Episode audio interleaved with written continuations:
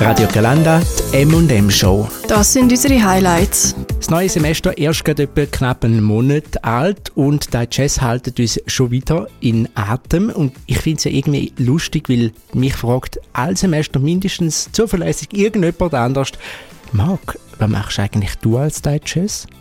Ja, es ist lustig, irgendwie wird Radio Galanda gar nicht mal als Deutsches angesehen. Es ist wie so klar, dass man das macht, dass es gar nicht in den Sinn kommt, dass das ein Deutsches ist, glaube ich. Jemand, der freiwillig in kalte Sachen hineingekumpelt ist und sich dabei noch gefilmt hat, ist Annika Veglani. Sie studiert mit uns zusammen ihr Jazz Lace. Ich weiß jetzt nicht, ob ich es richtig ausgesprochen habe, weil Rätoromanisch ist nicht meine Kernkompetenz. Ich weiß es auch nicht, aber Annika wird uns das sicher gerade aufklären. Genau, sie hat das Projekt gemacht um dass es überhaupt geht. Da erzählt sie uns gerade. Sie ist zugeschaltet, oder mehr oder weniger zugeschaltet, muss man eigentlich sagen, über WhatsApp-Sprachnachrichten, weil sie heute Abend keine Zeit hatte, zum Vorbeischauen. Hallo zusammen.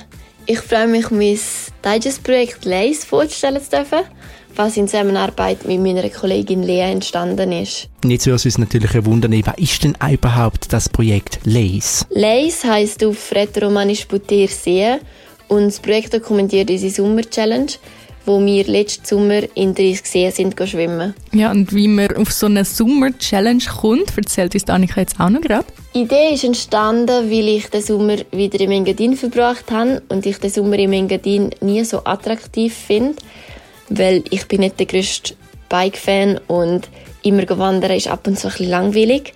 Und deswegen denke ich mir gerne Challenges aus, um es ein bisschen spannender zu machen. Und das Mal sind es 30 Seen. Und weil ich gewusst habe, dass aus diesem Projekt coole Aufnahmen entstehen könnten, habe ich mich dann dafür entschieden, um das filmisch zu dokumentieren. Und vor dem Projekt habe ich nur ganz, ganz wenig Drohnenerfahrung. Und deswegen habe ich gedacht, das ist gerade noch eine Herausforderung dazu. Und ich habe versucht, eigentlich die meisten Aufnahmen mit einer Drohne aufzunehmen. 30 Bergsee in einem Sommer schon das allein tönt nach einer rechten Challenge. Ist das zeitlich überhaupt aufgegangen? Zeitstress haben wir nicht wirklich viel gehabt, weil das Engadin hat so viel Seen zur Auswahl und so, und so viel unterschiedliche auch, wo einige gut erreichbar sind, andere ein weniger, aber man hat eigentlich für jeden Tag eine, eine Auswahl gehabt. Und wir sind zum Teil auch in zwei bis sechs Seen am gleichen Tag schwimmen, weil man kann sie durch kleine Wanderungen gut auch verbinden.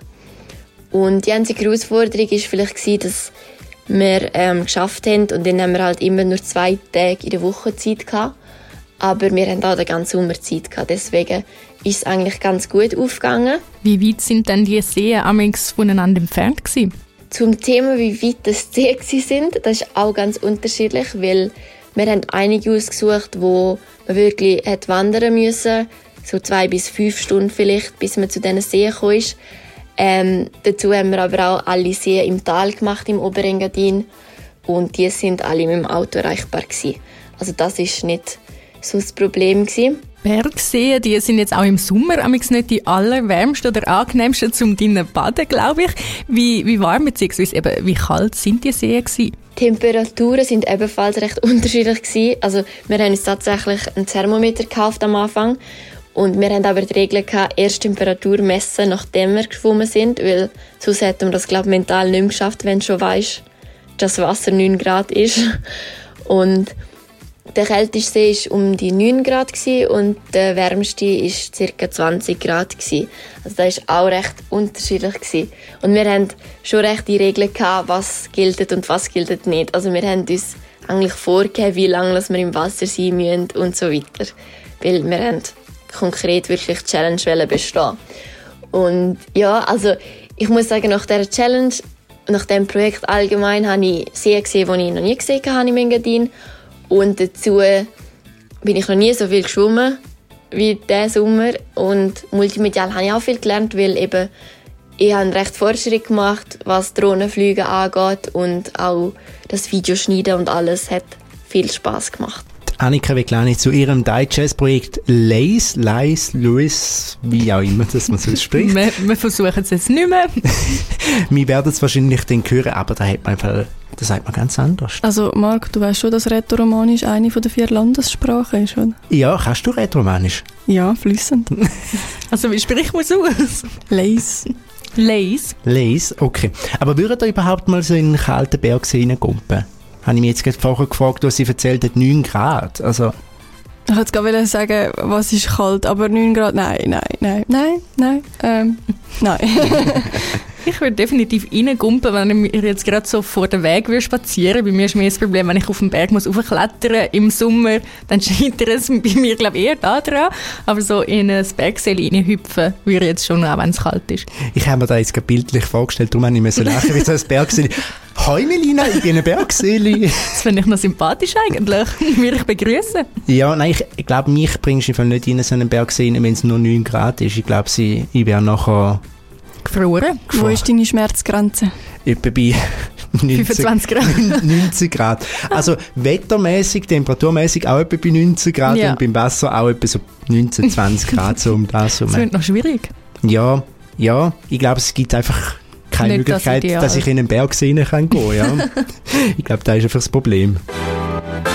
Bis zum letzten Ton. Lady Gaga und Hold My Hand. Da ist der Donnerstagabend bei Radio Galanda. 16 Minuten ab 5 Uhr. Und Melissa sitzt einfach mit ihrem Strohhalm in dem Studio. Ich weiß nicht mehr.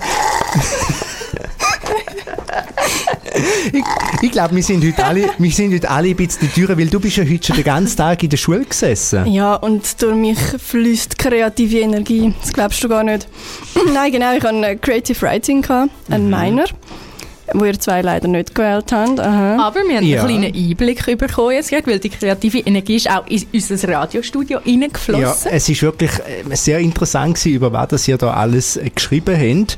Und es ist ja, vielleicht muss man noch schnell darüber reden, was ist da eigentlich ganz genau gewesen, die Aufgabe, die ihr kennt? Also ich glaube, Petra erklärt es nachher auf der Aufnahme nochmal. Wir haben heute ganz, ganz, ganz viel geschrieben.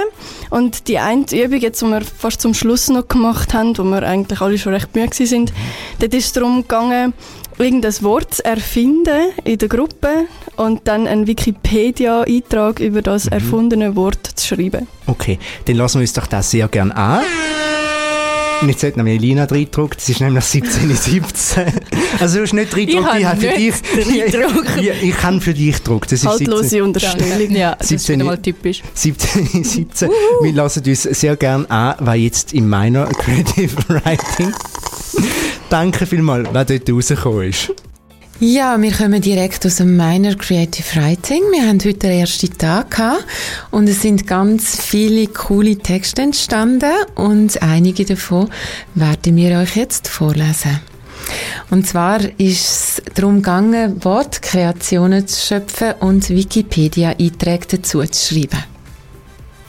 Ich habe hier gerade den ersten Text, den ich vorlese. Der ist also nicht von mir, ähm, aber ich tue euch jetzt den gerne präsentieren. Und zwar ist das Wort das Halbschuhhühnerbein. Das Halbschuhhühnerbein, ein Nomen. Forschende gehen davon aus, dass der Begriff aus den frühen 1920er Jahren stammt.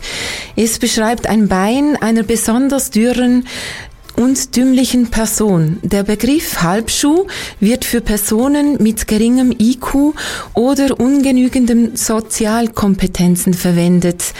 Anwendungsbeispiel Der bringt nichts auf die Reihe, so ein Halbschuh.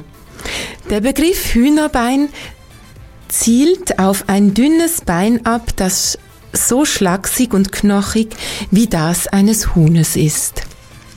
Dann lese ich gerade den zweiten Text vor. Ich bin auch in dem Minor. Mein Text ist nicht ganz so cool geworden. Darum lese ich jetzt den von der Alicia vor. Sie hat leider schon auf den Bus müssen. Ihres Wort ist die Nilnase gsi. Die Nilnase ist eine spezielle Nasenform. Die Nasenform ist in der Regel äußerst spitzig und, da, und durch die Breite ist die Nilnase schnell zu erkennen. Die Nilnase ist ein relativ seltenes Phänomen und kann nur bei Menschen namens Nil auftauchen. Besonders geprägte Nilnasen sind solche, die gerne und oft im Nilwasser eintauchen. Durch das Eintauchen der Nilnase im Nil eines Nils wird die Nilnasenform immer spitziger. Ja, dann mache ich gerade weiter mit ähm, Text Nummer 3. Ich habe das Wort Schimmelschlagsahne gehabt. Unter Schimmelschlagsahne versteht man steife Sahne, welche mit stärkerem Schimmelkäse, wie beispielsweise Gorgonzola, verfeinert wird. Der Erfinder und Gründer von Schimmelschlagsahne.ch, Martin Käser, hat 2023 das Produkt Schimmelschlagsahne to go auf den Markt gebracht. Mittlerweile wurden fünf weitere Sorten in das Sortiment aufgenommen. Nachbarschaft Nadelbaum. Die sogenannte Nachbarschaft Nadelbaum ist ein Zusammenschluss von Nadelbäumen in einem kleinen Gebiet. Bei diesem Zusammenschluss handelt es sich um eine Art WG für Bäume, wobei der älteste Nadelbaum die Rolle des Hauptmieter übernimmt. Da Nadelbäume von Natur aus launische Wesen sind, ist es nicht unüblich, dass hitzige Streitgespräche entstehen. Wir Menschen bezeichnen dies auch als Waldbrand. Es kommt oft vor, dass sich Schädlinge wie Eulen oder Eichhörnchen einnisten. Die Nachbarschaft Nadelbaum ist diesen Parasiten oft wehrlos ausgeliefert. Irgendwie habe ich das Gefühl, das letzte hat gerade ein bisschen wie bei Netz Natur. Ja, Nicht? Der, der Nathan ist aus dem Wallis, so wie ich verstanden habe, und arbeitet dort auch fürs Radio. Das Darum- merkt Da, man. da hört man durchaus, also da äh, macht. Welches hat euch am besten gefallen? Mm, Ich würde schon sagen, also am am meisten bleiben auch halt vom Auftritt her ist mir jetzt der letzte Text. also ich fand Nilnas hast du auch ziemlich lustig Die Stimmt, habe ich- ist auch super. Die habe ich auch sehr geil gefunden. Ich frage mich, ob Ni also Nils Nase oder Nil Nase, so wie unser Audiodozent. Also ich glaube, die zwei Wörter, die sie am Schluss hatten, sind Nil und Nase gewesen, und dann hat sie die beiden zusammengesetzt. Also so viel Kreativität an einem Tag, ich glaube, das äh, kann man sich bei anderen Modulen manchmal auch schon fast wünschen, dass es, Es manchmal mega so... cool. Gewesen. Ja, also wenn irgendjemand zulässt, der jetzt vielleicht gerade in der meiner Wahlphase ist, würdest du es empfehlen? Absolut, absolut. Schöne Feierabend mit Radio Galanda. Der Beat von Chur.